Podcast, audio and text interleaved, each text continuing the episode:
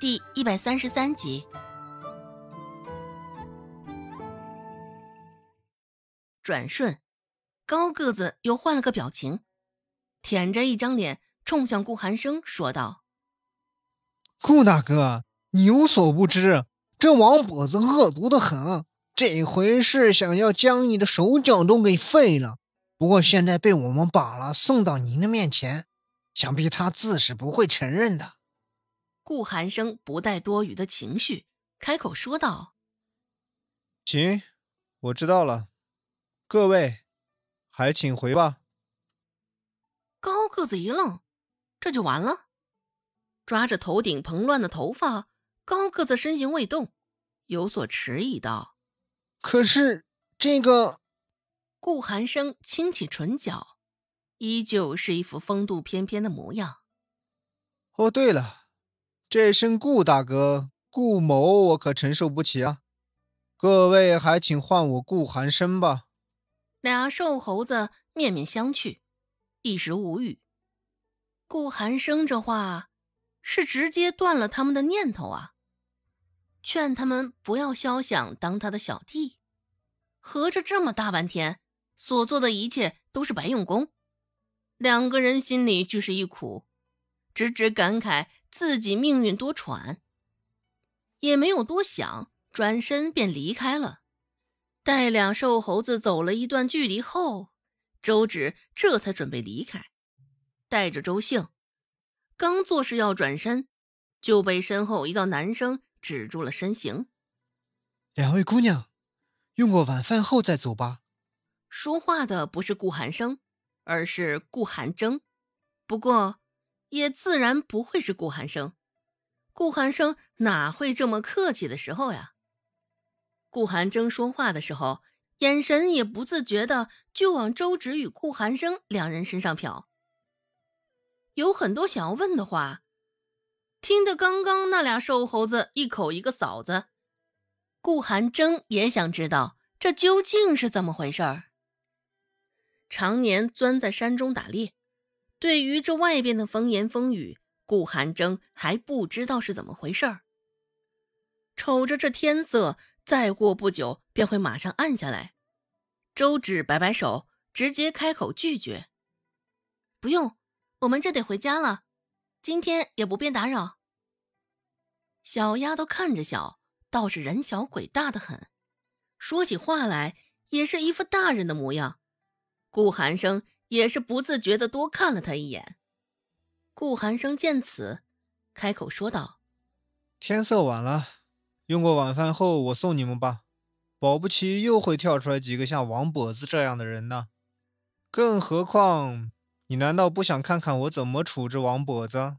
嗯，胖丫头。”末尾的几个字，顾寒生说的甚是性感，带着些许的鼻音。帅气的一塌糊涂，也不知道眼前的男子是从何学到的这股子痞劲儿，竟然这般讲话。虽是活了两世了，周芷亦是被他这声调抓得死死的。不过，若是忽略他口中所说的“胖丫头”几个字，那便再好不过了。对于王跛子的下场，说实话。周芷是想要看看的，只是这么晚了，还来顾家叨扰，着实有些不好意思。尽管先前那般恬不知耻，扒着顾寒生不放，非得做人家相好，现在又是做人家妹妹的，可是他周芷啊！周芷脸上泛着微红，喃喃的说道：“嗯，这有点不好意思吧。”呵呵，顾寒生未多言，只是甚为轻蔑不屑的笑了两声。顾寒征却是在一旁当起了和事佬，开口说道：“这么晚了，你们两个姑娘家在路上也不安全，待会儿让寒生送你们一程吧。”这的确也是个问题。若是那俩瘦猴子意识到不对劲儿，或是心里不甘心，在蹲守着他们俩。这该如何是好？想到这儿，周芷这才点点头。嗯，那便麻烦了。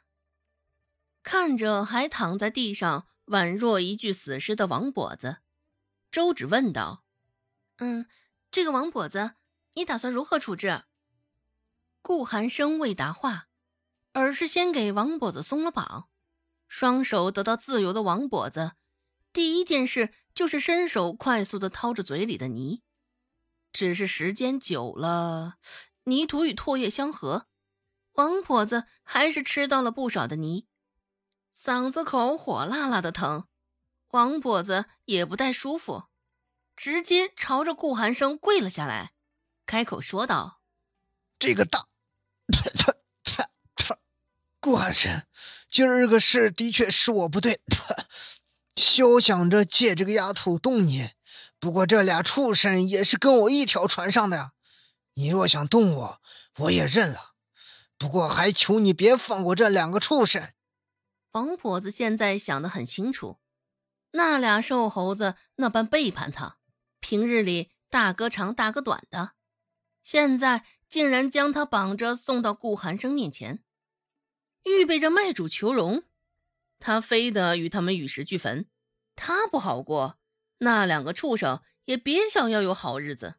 周芷也没想到王跛子竟然会说这样的话，原本想着王跛子还会挣扎一番，只是没成想，他竟然是打着与那两只瘦猴子一起死。许是王跛子自己觉得栽在顾寒生手上没什么翻跟斗的希望了吧？顾寒生却没有丝毫的意外。你们之间的恩怨，我留着机会给你们自己解决，如何？这一句话俨然就是给了王跛子无限的希望，这也是给王跛子最大的恩赦。本集播讲完毕，感谢您的收听。感兴趣，别忘了加个关注，我在下集等你哦。